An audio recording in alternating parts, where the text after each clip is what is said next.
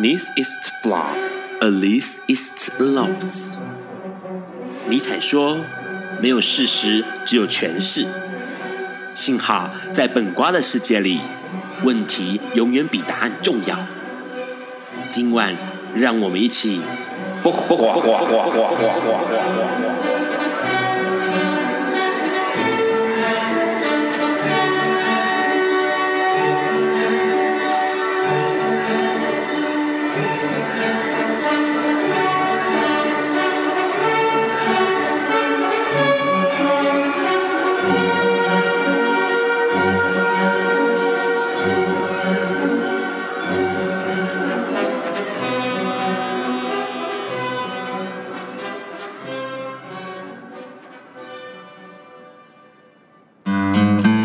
各位朋友，大家晚安。今天是二零一六年八月四日的礼拜四，现在是晚上九点钟。你所收听到的是播寡笨瓜秀 Live 直播。哇，这个礼拜有非常非常多的新闻，哎，值得这个感慨跟愤怒的哦。那当然，Ron 要赶快讲一下这个礼拜最重要的几条新闻。当然，第一条呢，就是八月一号原住民日的时候，小英总统哎代表了政府向原住民朋友道歉哦。因为这个在一九九四年的时候呢，八月一号改为从这个三包哦，或者是那个环纳的称呼改为。呃，原住民啊，正名为原住民，所以这个是八月一号是原住民日。那过去其实政府常常会有一些哎汉人的自以为是的一些想法，包括以前马英九啊最有名的就是马英九的那句话嘛，比如说哎，我会把原住民当做是人来一样的看待哦。那这个过去的这些种种的事情发生呢，还有包括一直以来对于这个原住民的不管是土地上的侵占或者资源上的侵占，或者是整个文化上面的歧视，造成了长久以来累积下来对原住民的不好。意思跟道歉哦，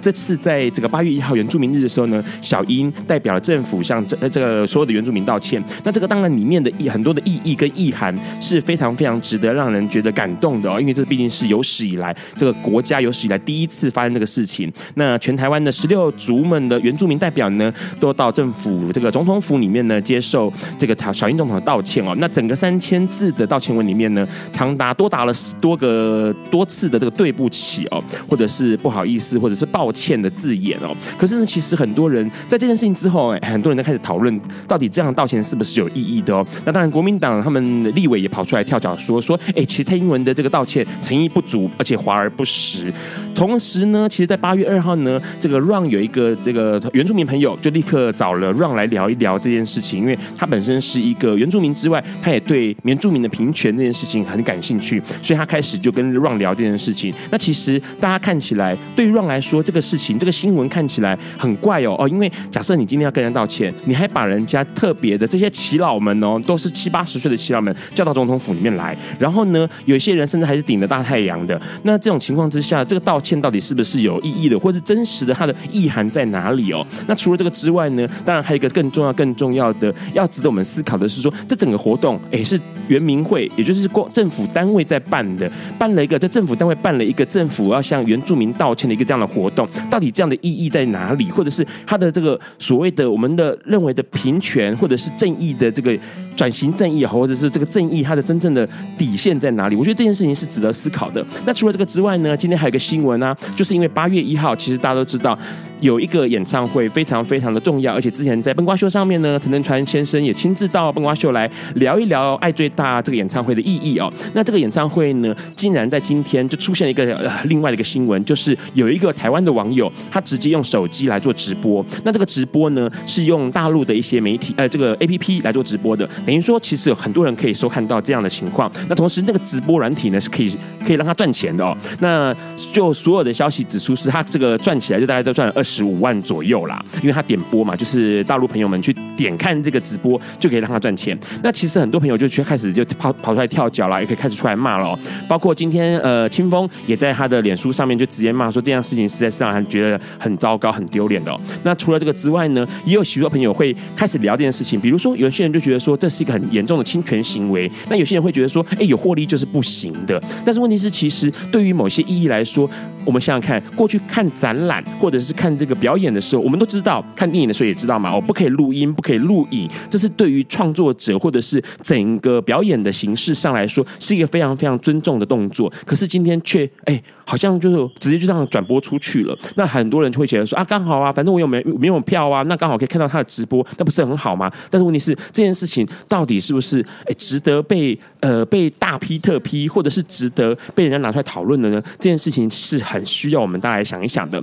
那除了这个之外呢，在八月一号的时候，有一件事情也发生了，就是美国总统拜登他第一次哎帮一对同志的呃 couple 来做这个呃证婚哦，而且这个同志的 couple 呢，他们很有趣哦，因为他们的这个证婚这个整个仪式呢，被美国总副总统拜登直接登在他的 Twitter 上面，然后告诉大家说，他其实很开心可以做一对同志的这个证婚人。那除了这个之外呢让还要再讲一个最近哎新闻刚上，很多人开始会去注意到这个电影哦，这个电影叫《极乐宿舍》。那这个《极乐宿舍》呢，其实它是一个今年要上映，在七月二十九号上映的一个片子。那导演还还还蛮有名的，是之前拍过。还好像还拍过蛮多片子的林世勇，那这个林世勇呢，他就啊拍过之前那个乡民正义那个林世勇啊，那可是这个电影为什么会被让拿出来特别提他？是因为它里面讲了一些很奇怪的观点，而且他把一些我们认为非常重要而且值得严肃对待的一些观点拿出来，用一种很糟糕的方式来看待哦。比如说，我们一直在讨论性别友善厕所，一直以来性别人权的突破就是在性别友善厕所这件事情上面哦。美国的北卡罗来纳州甚至因为性别友善厕这件事情搞到所有的人都认为北卡罗来纳州是一个歧视同志的呃地区哦，那这个电影里面居然就是用一种污名的方式来面对性别友善的厕所，比如说电影里面讲到说，哎，有一个那个女生可以进入男生厕所的呃男，其可以进入到一个厕所里面骚扰男性哦，那这个东西变成说剧中就有个女同学跑进厕所然后偷窥而且性骚扰男性，然后呢这个事情争议解决之后呢，校长就说一句话说，哎，那我们就取消两性平权厕所。感觉起来这件事情很恐怖，因为基本上两性平权厕所这观念才刚刚启蒙，而且重点是很多人还不能够理解这个厕所是什么样的一个厕所。但是电影就用一种好像在里面是可以偷窥的，可以发生性骚扰的，可以发生各式各样哎我们看不到的破坏隐私的事情，似乎不是这个样子哎。除了这个之外呢，他还把这种性骚扰当作是一种合理的有趣化的事情哦，因为他那个标题海报上面就写了说这个哎好像是女生。进入男生啊，男生进入女生宿舍是不可以的。可是女生进入男生宿舍呢，这个门是打开的，欢迎女生进到男生宿舍里面来哦。那这件事情实在是非常非常的诡异，而且很夸张。那当然，这个电影里面当然还有一些很可怕的情况，比如说他刻意的弱化了女性，而且强化了贤妻良母这样的刻板印象。比如说片中的女校长遇到了恶势力，遇到事情，没想到没有自己处理的能力，还跑去找男性的友人，就就情人哭诉这样子，然后危机到最后还是要靠。男生来化解哦，那当然除此之外，还有一些崇拜阳男性的阳具啦，或者是男性的刻板印象的这些东西，甚至还有一种是把男男性行为跟多元成家画上等号。比如说电影里面就有两个男性室友，好像在吼叫的画面，然后呢，男主角看到之后就说：“哎，我支持多元成家。”这件事情其实是。凸显了导演林世勇他对于多元成家的认知是错误的，而且重点是他让很多现场在看电影的男同志朋友们都觉得这件事情是非常非常不舒服的，并不是男男性行为就等于多元成家，这件事情实在是蛮可怕的。那里面很多当然是自以为是好笑的啊，这些两性的或者是面对性别议题上面的考量都是非常非常粗糙的。所以呢，其实目前来说已经有越来越多的性别平权人士那么告诉大家说，哎，千万不要去看《极乐宿舍》。在这边，Ron 也要告诉大。大家不要去看《几楼宿舍》。好啦，今天新闻大概到这里。待会我们还要跟大家聊一个事情，是八月三号顾立雄哎提出一件事情，就是娱乐用药者要医疗前置化这件事情。待会我们会跟我们的来宾一起来聊这个新闻。那在这个之前呢，我们先听一听林宥嘉新歌哎一点点。有一天，亚里斯多德在河边洗脚，他看了看身边的学生，将脚抽出水面。在踏入河中，说：“此水已非前水。”另一位古希腊哲学家赫拉克利特也说：“人不能两次踏入同一条河中，因为无论是这条河或这个人，都已经不同，就如同历史上的今天。”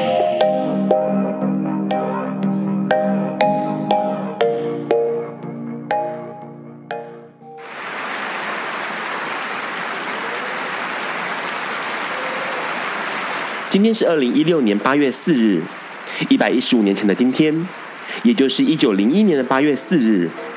二十世纪最重要的爵士音乐家路易·阿姆斯壮诞生了。他是让全世界认识爵士乐的重要功臣，也是让爵士乐从非正规音乐升格成足以与宫廷乐匹敌的人。阿姆斯壮出生在路易安那州纽奥良市的一个贫穷家庭，是一个奴隶的孙子。因此，他的童年是在贫民窟中度过的。他的家庭和多数黑人一样，曲折多舛。不仅父亲抛弃家庭娶了别的女人，他的母亲也离开了家庭，将他和他的妹妹交给外婆照顾。为了自己赚取学费，他靠卖报、清理坟墓、为妓院舞厅送煤炭打工存钱。同时，也在这些时期，他接触了大量舞厅里的音乐。在那个时代，舞厅常是知名音乐演奏家聚集的地方，其中就有当时相当杰出的小号手乔·奥利弗。阿姆斯壮的求学并不顺利，他退学后加入了一个童声合唱团，以街头卖唱为生，生活过得很不好。十一岁那年除夕，他因为不当使用枪支，被送进了少年感化院。感化院的负责人认为接触音乐可以改变孩童，因此院内设有音乐训练班，并任命从小就对音乐极感兴趣的阿姆斯壮担任乐队领队。当时乐队请来小号演奏家 Peter Davis，他正是阿姆斯壮的小号启蒙老师。感化院乐队巡演纽奥良时，阿姆斯壮杰出的小号演奏吸引了人们的注意。十四岁那一年，他在一所舞厅获得了白天送煤炭、晚上表演小号的工作。此外，他经常参与这个城市的铜管乐团各种场合的演奏，包括夜总会、葬礼、庆祝典礼。而且每次只要抓住机会，他就会向音乐前辈学习，包括邦詹森、娃娃欧瑞乐团都曾经被他请教过，特别是乔奥利弗。日后，阿姆斯壮回忆到，乔奥利弗是自己的音乐导师和父亲。过没多久，阿姆斯壮以自己精湛的小号演奏，获得了在河伦上铜管乐队的演出机会。他甚至加入了当时名气不小的命运马利堡乐队，在密西西比河上度过他的青春岁月。阿姆斯壮说：“这段时间就好像和其他人的大学生涯是一样的。”阿姆斯壮开朗乐观的个性与日渐成熟的演奏，让他深获纽奥良与密西西比流域各个地方的乐队欢迎。一九一八年，乔·奥利弗离开纽奥良，前往芝加哥发展。阿姆斯壮接替了乔·奥利弗在乐队中的位置，受到更多人的注目。四年后，奥利弗甚至邀请阿姆斯壮到芝加哥，加入他的黑人后裔爵士乐队。阿姆斯壮因此获得了更大的发展空间，而且他也在这个乐队中确立了自己演奏家的身份，甚至他和他的恩师乔奥利弗一起录制了不少经典爵士乐。一九二四年后，阿姆斯壮受到当时美国最重要的城市纽约的重视，他到那里参加了作曲家兼指挥的亨德森乐队。阿姆斯壮出类拔萃的演奏，让当时还处在发展阶段的纽约爵士乐带来了震撼和启发。他成为了一致公认的爵士乐领军人物。隔年，阿姆斯壮从纽约回到芝加哥，创立了自己的乐队，包括了乐力五人和乐力七人这两个乐队。阿姆斯壮乐队改变了早期爵士乐乐队中众人一起演奏、没有大师或个人独秀的情况。更注重个人演奏者在乐队中领导的地位，甚至后来的萨福伊舞厅五重奏乐队，更让小号和钢琴交替演奏，创造了类似乐器对话的效果。阿姆斯壮改变了爵士乐过去单纯担任舞厅伴奏者的地位，将爵士乐提升成为一门独立的艺术。同时，也改变了爵士乐队过去以铜管乐器演奏为主的单调形式，让包括弦乐器在内的每一种乐器都会出现轮流主奏。三零年代，阿姆斯壮一代宗师的地位已经确立。一九三二年到一九三四年之间，阿姆斯壮甚至两度邀访欧洲，让他成为最早将爵士乐传播到欧洲大陆的爵士音乐家。一九七一年，阿姆斯壮因心肌梗塞过世。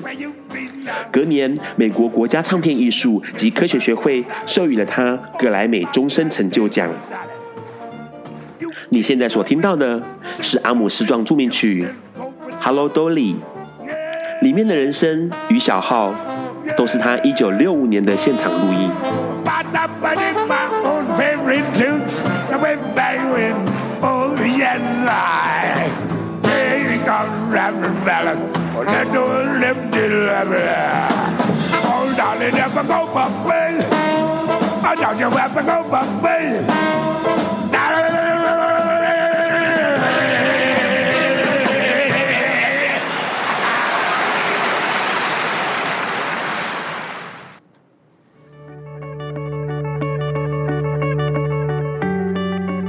今天是昨天的明天，是明天的昨天。今天可以是去年的今天，前年的今天，甚至是历史上的今天。但今天不会重来。你今天过得如何？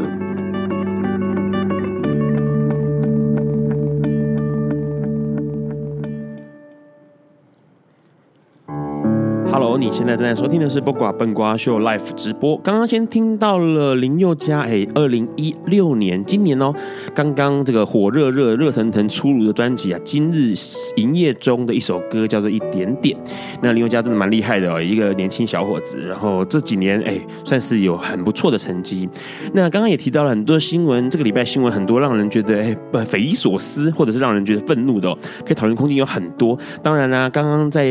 第一段的节目最后面的时候。就让我稍微提到了一下下，就是在八月三号的时候，顾立雄他在这个整个会议上面哦，就是在立法院会议上面呢，他提出一件事情，就是他想要扩大实施毒品罪哦，毒品罪医疗前置化的一个修法的公听会。也就是说，其实过去来说，在台湾哎，使用毒品这件事情，或者是吸有，或者是这个贩售毒品这件事情是有罪的哦。那当然，施打、施用这件事情就有罪了。那他希望顾立雄希望说，能够让这个施用。毒品的人们呢，可以在呃这个坐牢，哎，有有罪之前呢，定罪之前呢，能够有这个医疗前置化的一个作业。那当然这件事情呢，遭受到了名嘴朱学恒的讽刺。那当然他也是哎大批特批啦。那待会我们来讨论一下下这件事情。不过在这个之前呢，先介绍一下今天的来宾。Hello，Hello，大家好。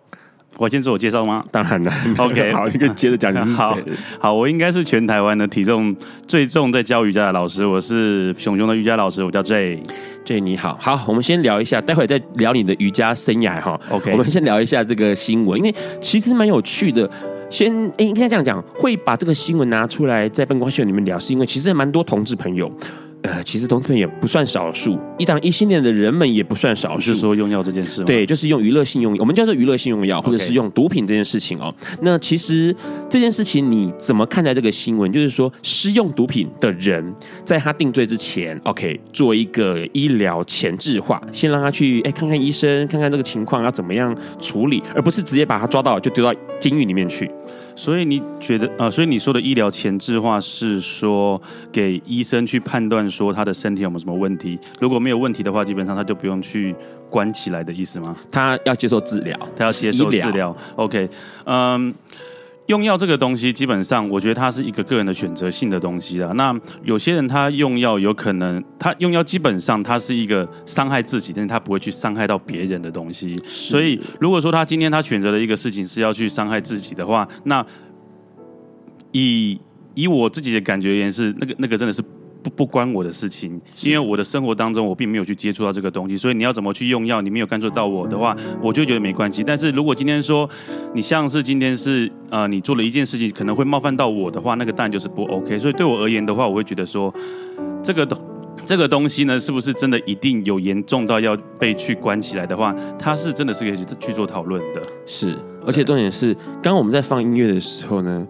这就跟我讲说，让你讲话好快好快，你不用跟着我讲那么快啊，你就按你的 tempo 讲。其实我其实我上课的时候速度讲话也是快的啦。好，所以动作慢，但是嘴巴快就对了。Yes。好，其实刚刚这讲到一个很大的重点哦，因为其实在这个顾立雄他主张这件事情之后，那朱学恒也拿出来投书，然后痛批顾立雄的说法的时候呢，一位律师吕秋远呢，他就立刻也写了一篇东西哦，来回应这个朱学恒，他就说，其实他说吸毒者是犯法吗？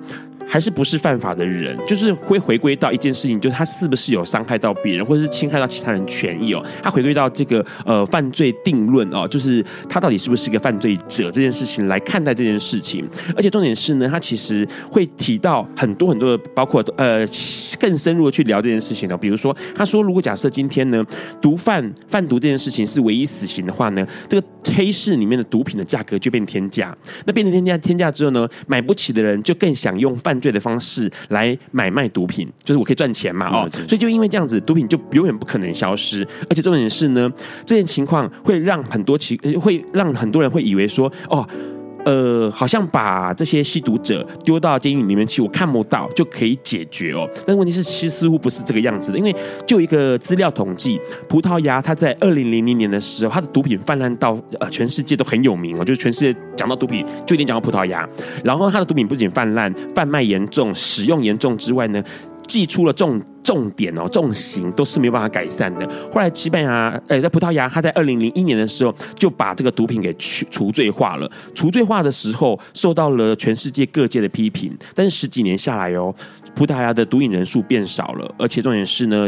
这个吸毒致死的人也变少了。这件事情其实蛮特别的，因为他们发现到一个状状况，就是这些人们反而变得不太会去使用它，而且重点是葡萄牙政府就把钱这些官的官人的钱哦。把它拿去作为医疗，或者还有就是辅导这些呃吸毒者来做一个正常轨道的生活的一个算是辅补助哦，或者是协助这样子。那那时候他们的毒品范围还包括大麻、这个卡罗、那个海洛因，然后可卡因跟那个一些兴奋剂之类的，只要逮到都不会入狱，只要缴了罚款就可以走人。但是问题是，他会事后的追踪，然后并且做医疗处置这样子。OK，呃，我觉得其实它可以分。分两呃，其中一个是性从人性的地方太到，呃，我觉得毒品这个东西基本上它就跟性性交易一样，哎，就是、嗯、呃，你在之前之前其实说，如果说你像好像那些买买春的人，他其实是有罪的，是他其实是有罪的。可是你如果越去打压这个东西的话，人性就是这个样子，你越打压我的东西，我就会越去反抗这个东西。是，但是基本上。你去做买春的这个动作，他只是去解决他自己的性需求而已。他一旦的这个方面的解决被得到了解决了之后，他可能就会，就可能他就没事了，他也没有去伤害到任何的人。那毒品这个东西也是一样，如果你今天娱乐性用药的东西，你只是因为你的工作压力大，或者是某些原因也好，你只是为了想要把你的娱乐的这个部分。的需求给解决完之后，你也不会去伤害到别人的话，那我觉得这也是 OK 的。但是你如果用药过度而去产生一些类似什么妄想症啊，然后去伤害到别人的话，那个就是另外一个层次的东西了。是，所以感觉起来，那个这刚刚讲的一些东西，跟吕确远的说法真的很像，是吗？因为吕确远他也说一件事情，他说他们之所以吸毒，很多时候是因为自己。遇到了不得已的情况，你问他们大部分的吸毒者想不想戒，每个都会告诉你想戒，但是问题是呢，他没办法戒掉，或者是遇到一些状况，所以以至于他一直在这个毒品或者是娱乐用药的这个圈圈轮回里面转来转去，转不出来哦。待会呢，我们要跟呃 J 要聊一聊相当健康的事情，就是有有关瑜伽的事情，那是我的专业了。对，那待会我们在跟 J 聊之前，我们先来听孙燕姿的《听哦哦》。Hello，你现在正在收听的是播瓜奔瓜秀 Life 直播。刚刚听到的是孙燕姿的《听哦哦》，哎，这首歌是收录在二零零零年孙燕姿同名专辑里面的一首歌曲，而且。这首歌很特别，因为它奠定了孙燕姿在整个华人音乐圈里面的地位哦。那这个新加坡的女歌手呢，后来就在台湾大红特红啦，她当然红回了东南亚去。好，今天呢其实蛮有趣的，因为今天呃让这个一公公布了今天来宾的一个宣传的文宣跟照片之后呢，每个人哦真的不骗这，每个人都问我说有没有正面照。有没有正面照？他们要看看瑜伽熊熊到底长什么样子。应该很多人都看过我正面吧？对，然后重点是他们就啊，当然也很大家都很好奇嘛，对不对？是然后重点是我那时候在想说，你到底是想要看熊，还是想要看熊怎么做瑜伽？就这件事情是两码子事，所以想要来问一下，因为基本上对于很多人来说，这个做这样的运动，好，对 Ron 来说，Ron 就会形容它是折来折去的一个活动哦。应该不是身材壮硕的人可以做得来的，所以当初怎么会想要学瑜伽？还是你那时候学的时候并不是熊熊？好，你讲到一个重点的，其实呢，我在大概十五年前的时候开始接触瑜伽，那那个时候基本上我应该会是被归类于是比较吼吼吼非常非常吼的一个人，这样子也没有到很吼啦，应该算是肉吼就对了。但是因为我天生就是一个很懒惰的人，我非常不喜欢的运动，尤其是要那种团体的运动，像类似。篮球，篮球，然后就是团体的，或者是或者是足球之类的。但是呢，如果是只要是那种不要很多人的，像是羽毛球、球桌球，就是只有你一个人或两个人那种，我就 OK。但是这样，然后加上。如果是室内的运动的话，我就会非常的喜欢。然后有一天呢，那时候我是亚历山大的会员，但是我从来也没有去碰过什么重训的器材。然后我就在教室看到有人在练瑜伽，我就觉得，哎，这个这个这个运动好像还不错。就是基本上我可以在室内，我又不用晒太阳，然后我又可以稍微去动一动，然后伸展一下筋骨，所以我就进去了。但那一堂课，殊不知他基本他的他的那个课程的定位应该算是在中高级，所以我就是不知死活的去上完那堂课之后，我回到家之后，第一件事情就是。瘫死在我的沙发上，然后就一直睡觉，一直睡觉。但是其实我睡醒之后，我就觉得说，哎，这个其实我还蛮喜欢这种感觉。但是，然后就开启我之后不断去练习瑜伽的这个道路，就是误打误撞的，算是上了一堂。呃，原本看起来可能不晓得有没有兴趣，但是去了之后发现好像还不赖的运动，就对了。呃，因为那个时候。我其实去虽然是有健身房的会员，但是我使用率非常的低。Okay. 那我就觉得说，我既然都已经花了这个钱了，我都已经没有再用什么重训进餐，然后有氧课我也没有去上，那倒不如去尝试一堂课看看。所以我就是抱着这个心态，开启我的人生的第一堂瑜伽课。那时候是几岁？啊，我那个时候哦。二十三岁吧，呃，所以二十三岁那就是就是一个懒人的状态，就对。二十三，我非常的懒，对。所以呃，健身房里面还有其他的有氧课啊，比如说康贝特啊，或者是什么 Step 啊、High Low 啊这些，你都没。这是另外一个重点，对，因为我那我时候看到，因为我那时候看到那种 Step，Step 就是要踏板之类的东西嘛，然后我就觉得。他们转来转去，那个也太也太难了。啊，就我个人基本上韵律呃韵律感是非常糟糕的一个人，所以我觉得那个东西非常不适合我。然后在做那些什么 body pump 或者是康帮那个什么康贝那种东西，然后可能就在那边大吼大叫，也不是我的个性。然后我就看到瑜伽，然后就是哎，基本上哎还蛮优雅的，然后就动作缓慢这样子，所以我就选了那个课，又舒服，而且真的是身上身体可能有一半的呃部位都长时间在地板上面，在地也不一定在地板上啦，就是部分是部分还是要站着，但是部分也是坐着，所以说他肌肉的训练也是也有伸展的部分也是也有。所以，呃，那时候是呃自己算算是娱乐性的玩一玩嘛，哦，那可是之后怎么会想要去？因为你现在已经是呃瑜伽教练、瑜伽老师，专业级的。对。后来是怎么样去？就是开始学学呃玩玩玩玩玩到玩到什么时候？你开始想说，哎，我可以做这一件事情，然后变成是一个就是去哪里学到专业的那个部分。好，我这个人呢，天生就是非常的好强。我在那个课堂上，我就发现到，其实因为女生的柔软度很好，我就觉得说我的柔软度。怎么会这么的糟糕？嗯、然后我开始，然后开始去上课之后，我就觉得说，我一定要跟这些人并驾齐驱。然后加上那个时候，我的工作呃是警察的工作，然后我的基基本上很多时间都是属于待命的，但比较没有事情。我只要签个一个外出运动，我就可以到亚历山大去运动。然后那个时候就是，所以说让我去去练习的时间很多。然后我一周大概可以去上到个七八堂课，所以所以所以我就练到非常非常的。走火入魔，那时候应该可以算用走火入魔来形容我的练习的方式。然后到后面之后，其实在，在在亚历山大，他们都知道说有一个男生练得很厉害，这样子，很厉害还是很勤？很厉害哦，就是很厉害，就是很厉害，就是很厉害，就是厉害到可以站在前面第一排那种。当助教的阶段，就是厉害到就是我可能随便就可以把我的两只脚放到头后面那一种。哎，对啊，所以你之前的筋骨就这么软吗？还是说越来越软？这样？我是硬练的。哦，硬练的，我是硬练，可以这样子硬来就对了。对，然后基本上呢，因为我那个时候在念警察大学的时候，那个本来就不是我一个我很想念的工作。然后当我毕业之后的第一天去接触这份工作之后，我就觉得这也不是我人生应该是有我的工作，所以。当我已经满了我的六年的合约了之后，然后我想说，那我先休息一阵子。可是，在我休息一阵子的中途，我那时候还是在亚历山大去练瑜伽，然后当中就有我比较熟的人跟我讲说，你有没有兴趣来教课？哦，那所以比较熟的人是教练级的人来问你，还是说怎么会突然有这个？是我的老师，OK，是我的老师，因为那我的老师那时候基本上。他他想离开这个地方，你就是跟会跟课的那种学生啊，所以那个老师就自己注意到你了。对对对对对对对。然后然后因为我的老师要离开了，然后他就问我说：“那你想不想进来？他可以介绍我进去。”那我就觉得说：“嗯，那可能这就是刚好就是我的生命中注定要我要去走这条道路。”我想说：“那何尝不就试试看这个样子？”然后就开始我的瑜伽的教学。那一开始我真的完全我不会觉得说我的教学是为了要赚钱，我真的只是说，如果这个东西是我的兴趣，然后他又可以让我在工作中得到某一些的成就感，那收入真的是其次的东西，所以就变成我现在的这个样子。所以那时候你就是脱下了警官制服，优雅转身，对，滑入这个瑜伽垫上就对了。其实那个中间大概只只差两个礼拜啊，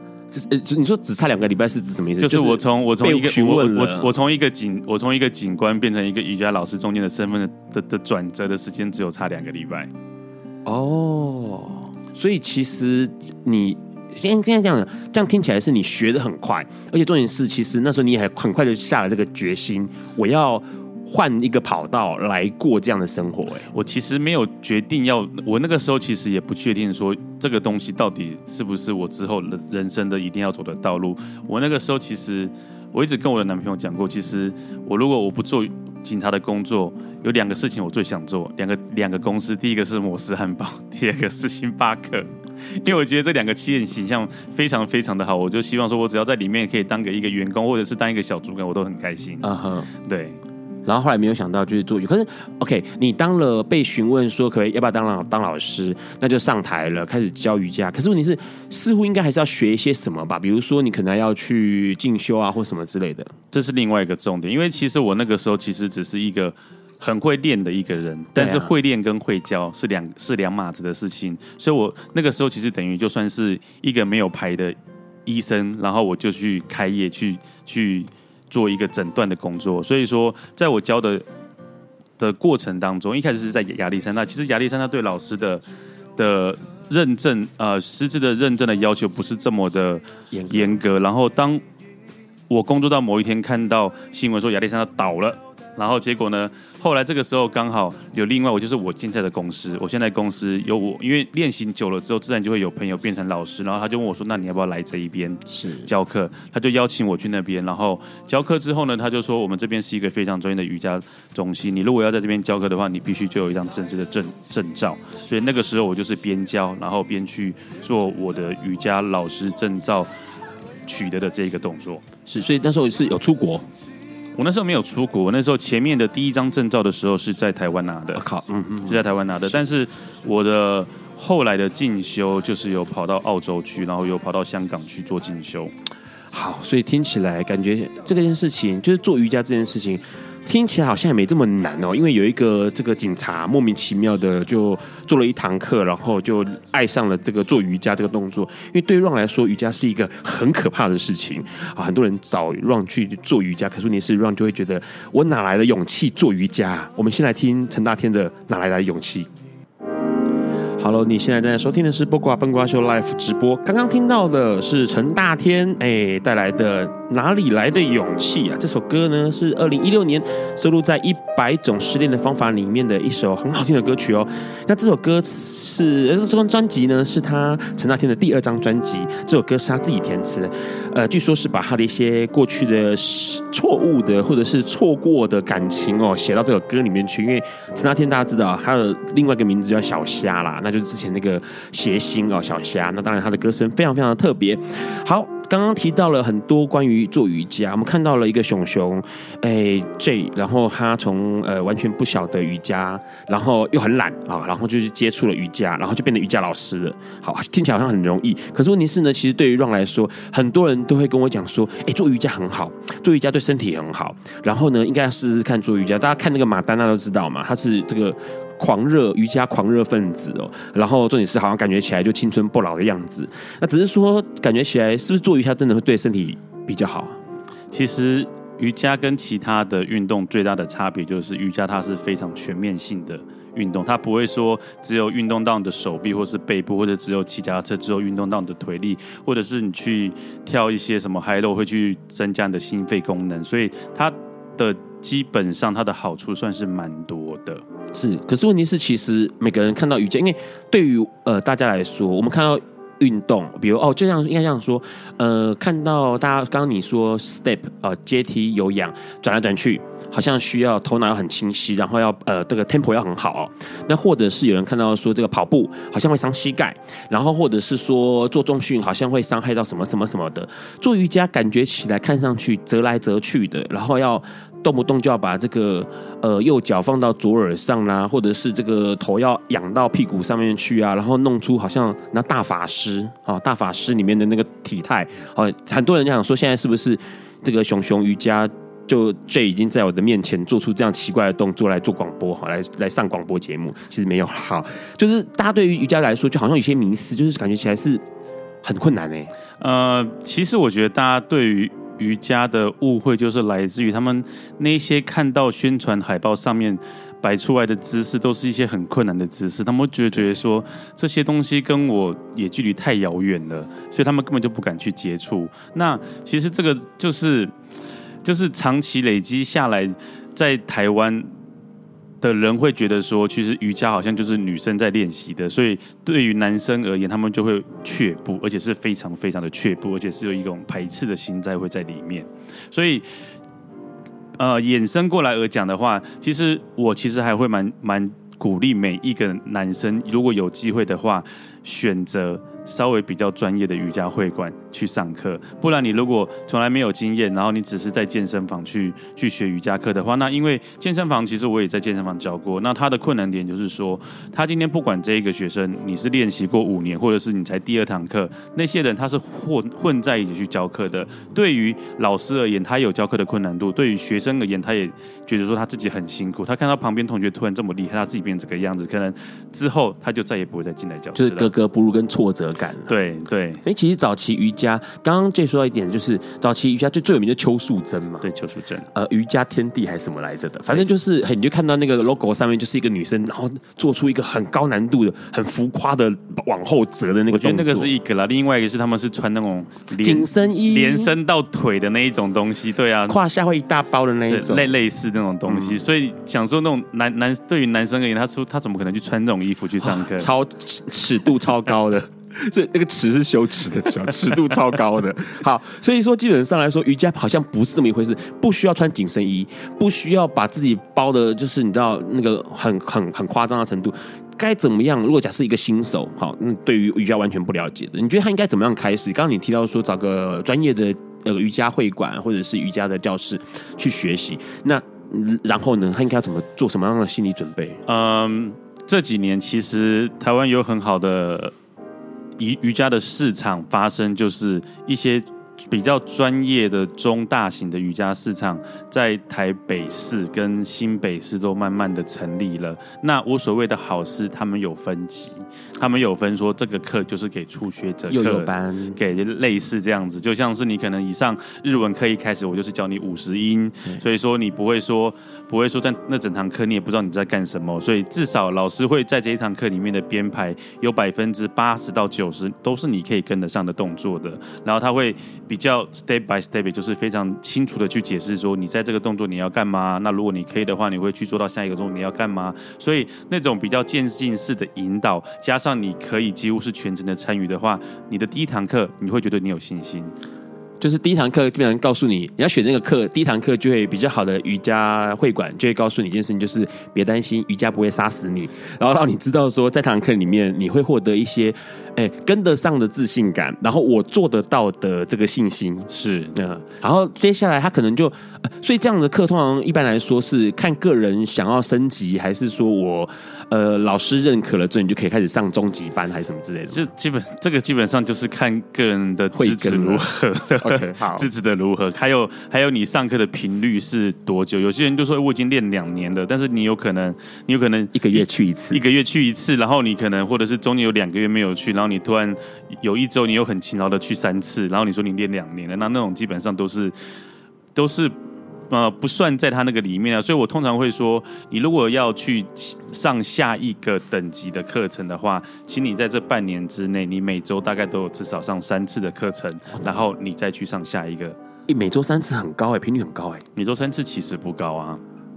对很多人来说，每周三天三天要运动就很困难了耶。我相信啊，但是但是瑜伽，因为基本上它是一个，它是一个，如果对于初学者而言的话，它是一个进步真的很慢。对，但是不练就会退很快。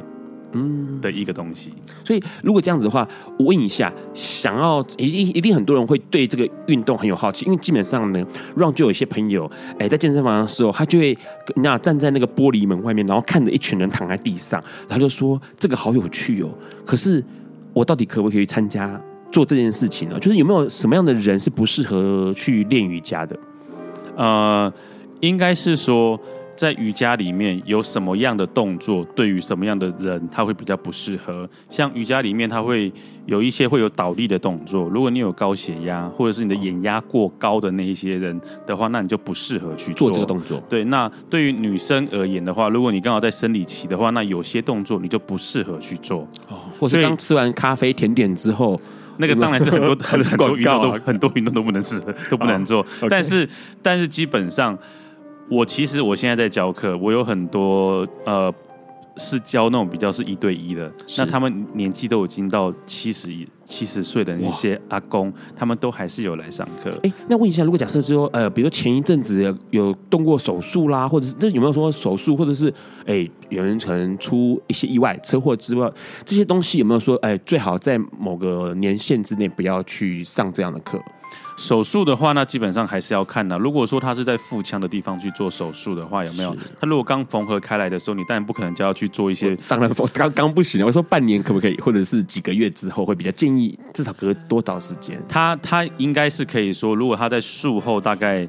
但我会觉得说，因为以以我比较比较保守的方式，我会跟我会跟他讲说，你可以先去询问医生的状况。医生大概觉得说，你多久之后，然后我们可以回来上课，然后去上一些可能是比较适合在休呃术后之后我们去练习的动作，所以就不会像在一般的课程练到那么的强烈。了解，所以基本上还是要看自己的身体状况啦，因为基本上呃身体状况自己最清楚。那不管是有没有呃身上有没有什么样的问题的人，都可以问问看身边的，比如说老师或者是像医生，可以问问看说，哎，我现在状况是不是可以做这样的运动？但是它其实并不困难。所以呃，刚刚说到了上接触初初阶接触瑜伽，呃，找幼幼班上，然后基本上就是去做。那有什么要注意的啊？比如说要准备什么之类的？呃，基本上就是带着一个。放轻松的心情去上课，然后你不需要把自己的衣服穿得太紧绷。然后上课上瑜伽课，基本上它是不太需要喝水的，因为大概上课课程只有六十到七十五分钟，所以因为你在喝水的时候，那个水会增加你里面胃里面的重量。如果你做到一些倒立或者是在扭转的动作的时候，它其实反而是会不舒服的。所以我们会尽量去建议学生说，其实。在你的生命中，突然只有六十分钟不喝水，他你也不会怎么样，是真的不会怎么样。你下课之后再补充大量的水分就可以。是因为很多人会想说，做运动就应该要随时补充水分，但是瑜伽是刚好不是这样子的哦。而且重点是刚刚介绍到一点，因为之前就有让我看一些上课的照片或是影片哦，发现每个人都穿的很轻松，就是轻松的运动裤、短裤或者是背心、T 恤都是 OK 的，就是宽松的、舒服的就好了，不要。不需要刻意去弄一个紧绷的衣服来穿，那是过去旧，那是好像是旧的迷思。我会比较建议就是穿背心跟短裤，让可以看到膝盖，因为老师基本上要看到你穿背心的目的是要看到你的手臂的应该启动的肌肉有没有启动，膝盖的话，我可以看到你的大腿的肌肉有没有启动。你如果穿的黑色又紧绷的话，我完全看不到你的肌肉，所以老师没有办法去从旁边去判断说你你的肌肉到底启动的对不对。所以那些穿的宽松，一方面而言是对于你自己好，一方面是对老师有办法去判断说你的动作跟你的肌肉的启动的方向到底对不对，正确性跟安全性之类的。那那如果假设我都不穿呢？像现在好像有听说这种呃男男裸体瑜伽啊、呃，或者是之前有听过男女的裸体瑜伽，这个这到底是是一个什么样的市场呢？嗯，这个跟我的专业性可能就有一点远了。那但是我相信。相信他们有可能是有比较从很灵性的角度去出发，也有可能是其他的方面的方向去出发，这我没有办法去判断。但是，呃，因为其实瑜伽的派系真的很多啦。那如果说你觉得说你的个人就是崇尚自崇尚天然啊、自然啊，不要受拘束啊，然后你如果是带着一个很正常的眼光去做这些裸体瑜伽的动作的话，基本上我也是不反对。是，但是不要着凉就好了啦。基本上这个男男裸体瑜伽好像最近还蛮夯的，在同志圈里面好像蛮多人在讨论这件事情，似乎也能够激起大家做瑜伽的这个兴趣跟兴致哦。那待会我们再请这个这跟我们聊一聊，其实还有很多的关于初接触或者未接触的一些建议。当然，如果现在在这个电脑前面收听或手机前面收听的朋友是瑜伽老手的话呢，其实最有一些想法告诉大家。那我们在这个之前，先听一下五月天的《后来的我们》。爱因斯坦说：“这世界不会被那些作恶多端的人毁灭，而是冷眼旁观、选择缄默的人。”苏格拉底说：“世界上最快乐的事，莫过于为理想而奋斗。”今晚，谁来跟我们说悄悄话？名人悄悄话。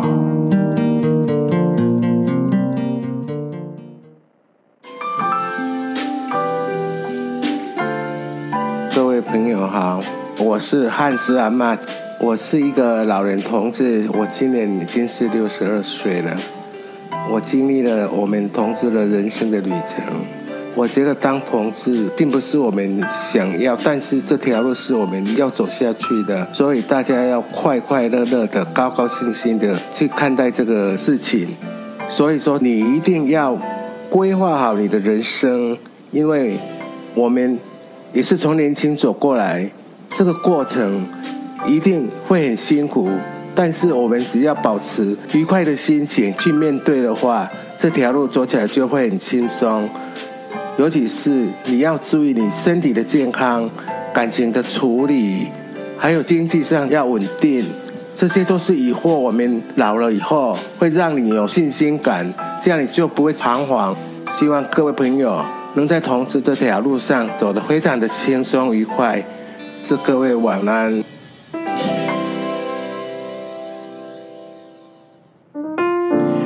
你现在所听到的是《八卦笨瓜秀》Live 直播。刚刚先听到了五月天后来的我们，那这首歌是收录在二零一六年自传里面的一首歌哦。那这首歌其实蛮特，这张专辑蛮特别的，因为隔了四年又七个月，然后才产生的一张专辑。那很多朋友会发现到说，哎，这个后来的我们这个 MV 里面好像是跟八年前突然好想你，哎，这 MV 好像有一些关联性。有些人甚至说它是续集啦，因为包括 MV 的班底是一样啦。包括男星是由王大陆，女星是由林晨曦所主演的。那这个片头的字句有相呼应到哦，所以其实还是一个蛮有趣的一个一首第三波主打的新歌这样子。好，刚刚提到了很多关于这个瑜伽瑜伽要注意的事情，然后现在 J 想要告诉大家说，哎，不管你是这个老手，或者是还没有接触的，或者是刚接触的人，有些建议。嗯，如果呢你才刚接触瑜伽的话，基本上。你一定要有耐心，要有耐心。为什么一定要有耐心？因为就像我刚刚讲的，他的进度跟他，你会看到他的进步是非常的缓慢的，然后要有毅力。呃，缓慢，所以要有毅力，不然你会容易放弃，对不对？不然你会很容易放弃，你会觉得说，哎，可能我前面两个月或是三个月你都看不到有什么效果，它的效果其实是慢慢，可能会在半年或者一年之后，你突然会看到比较明显的效果。效果是指什么？筋骨不见比较软。那个效果可能就会类似，会是说你会发现到你可能腰痛啊，或者是你的膝盖痛啊，或者是你的肩膀痛的那一些症状，慢慢的会减缓。但是这个前提之下是你在练习的过程当中，你必须是要正确跟安全的练习。你如果你的动作是一直在错误的状态之中去练习的话，它反而会去造成你的腰背跟肩膀的压力。哦，所以说其实呃做瑜伽并不会，它不会像说做重训这样子，我可能过几个月之后就看到肌肉变大啦，哦，或者是这个心肺功能变好啦之类，它可能是要呃多少半年的时间，至少半年，至少半年哦，至少半年。所以基本上应该这样说，瑜伽是在练什么啊？就是心肺吗？瑜伽是在练你的心心。那我去学太极拳了。瑜伽基本上，瑜伽基本上呃。当然，它还是一种运动啦。可是，你如果真的是去问问我们的老师或者是那些大师的话，他们会觉得说瑜伽不是瑜伽不是一个运动，对，它不是，它不是一个运动。基本上，它就是一个一个你自己往内观看自己的一个一个一个路程哦。对，但是练习运动只是一个最表层的东西，所以我们下一集要来讲奥修，对不对？是这样吗？类类似，就是他基本上他还是有他的他的心灵跟他的哲学的层次包含在里面啊。OK，所以其实它应该这样说，听起来就是好像这个活动哦，不能说它是运动，它是活动，它可能可以让你变得呃心情变得平平顺，或者是让你的心安静下来的一个运动呃一个活动，嗯，它可能可以改变你的。包括呃思绪，或者是你的 tempo 可能可以变得更平稳，然后变得更面对自己这件事情，可能似乎有帮助哎。呃，其实我的学生有很多是大老板的，他们会觉得说，他们当他们接触了瑜伽之后，其实对于他们在工作上面去做的一些决定，他们的。就是你刚刚讲的思虑，他可能会比较清楚一点点，或者是说他可能以前言言言语上面会比较锐利一点，是他可能会稍微会变得稍微修饰一些些。那他不不觉他他也不知道这个东西跟他练习瑜伽到底是不是真的完全有相关，但是但是他觉得瑜伽确实在他的生活中有改变的一些东西，那些改变是好的。是，但是他要需要很长的时间，他需要一些。那如果是老手嘞，就是我可能已经做瑜伽做了好几年了，嗯、那你会有什么样的建议？他们可能会，那也许会觉得说，好像就是这样吧，是不是应该要停下来放弃，改去练一下这个外单功之类的？呃，我我想瑜伽老手基本上应该他已经让瑜伽变成他的生活的一部分了啦。他比较.比较我比较少看到突然练瑜伽练到很久之后，然后突然就去不去练的。但是我会比较。因为有一些人他会变成，就是说练到后面之后，他会因为他的身体的整个柔软度就非常的好，他会把他的练习变成是一种表演的东西，反而会让他的 ego 那个地方变得很强大。呃，什么意思？变得像表演一样的东西是？不是，就是他会觉得说，因为他可以练得很厉害，然后突然就表演得很强，所以他会有一种自傲的心态在里面。哦，就是动不动就用。脚趾的大拇指挖鼻孔之类，就是 类类似啦、哦，OK，类似啦。其实其实瑜伽练到后面，其实就是如果你真的练到是一个很资深的练习者的话，你应该就是要让自己用。更谦虚的态度去对去去对待你的每一次的练习，而且应该是用平常心的方式呃的心态去面对你这个活动嘛，因为它已经是就像刚刚 Jay 说的，它就深化到你生活中的一部分，是，所以也不应该拿来去做炫耀了，是啊，因为其实你知道吗？你那个照片呢，很多人看到，就有朋友跟我说：“天哪，好好能 Q 哦，怎么可以有办法那么能 Q？” 因为那个动作其实对很多人来说是呃没办法办到的，大概只要六年就可以做到了啦。六六年就可以做到像你那个图片里面是把脚放到后脑勺这样，就类类似对，所以所以基本上刚刚提到了很多，像今天的这就提到很多事情是包括你可能对瑜伽有兴趣，或者是对瑜伽不了解，但是其实它是一个很值得去接触的活动，因为说实在话，它呃刚刚说了嘛，你是个懒人也可以接触，然后他又他也不需要投资太多钱嘛，除了上课之外。呃，其实如果如果你的瑜伽真的到时候后面是变得很专业道路的话，它还蛮花钱的耶。啊，真的吗？为什么？它真的还蛮花钱，就是一块瑜伽垫而已嘛。你只要投资一个瑜伽垫就好。但是你如果想要出国进修的话，OK，对，你如果真的是想要走到专业这条道路上面的话，然后当你必须那些而且那些大师他不会来台湾的时候，你就必须出国。那出国的时候，你就必须去负担你的机票、你的食宿还有上课的费用。是，所以你之前也干过这种事情，到国外去。然后花了很多钱，花了大量的资金，花了大量的资金，然后练回来什么？练回来了，练练回来的东西，当然独孤九剑之类的神功嘛。呃，练回来了之后，其实还是有差别啦。当然不是说真的外国的月亮比较圆，但是基本上因为呃那些那些资讯可能就是。如果我们他他他们算是比较属于第一手的资料，所以说当我们去学习了之后，我们就可以用我们的自己的语言去传达给学生，学生也会觉得说，哎，原来跟之前学东西还是有一些不太一样的。是，好，来赶快让你广告一下，你自己有瑜伽这个学校的就教室嘛？呃，我是一个小员工啦，但是但那个不是我的教室啦。好，所以想要学瑜伽的人可以赶快抄下来，好不好？来听一下。哦，我在我们公司是 Space Yoga。所以 Space 就是空间空空间瑜伽，然后我们公司在东区的敦南的成品旁边，就在安和路上。它是它是第一个馆，第二个馆在在天母，在天母圆环附近而已。好，所以 Google 可以 Google 到 Space Yoga，Space Yoga。OK，好，反正就是空间的那个 Space。对，所以基本上很好找得到。好啦，接下来呢，我们再会在这个很好听的一首歌里面呢做。结束哦，这首歌是王诗安的《Home》，它是二零一六年的单曲。这个女孩子呢，她基本上很厉害。哦二零一三年的时候，成为最台湾最受瞩目的一个新人。那她也是第七届超级星光大道里面的踢馆魔王。她老师是萧煌奇。那下一周的来宾呢，会是同志平权运动哎 Run 的老朋友了，大伟会来聊一聊同志云平权运动该怎么做，而且他自身的经验是什么。那今天的节目就到这边告个段落喽，大家晚安啦，晚安，拜拜，拜拜。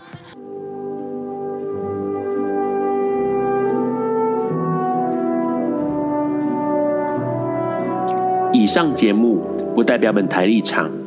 感谢路德协会与中华电信协助播出。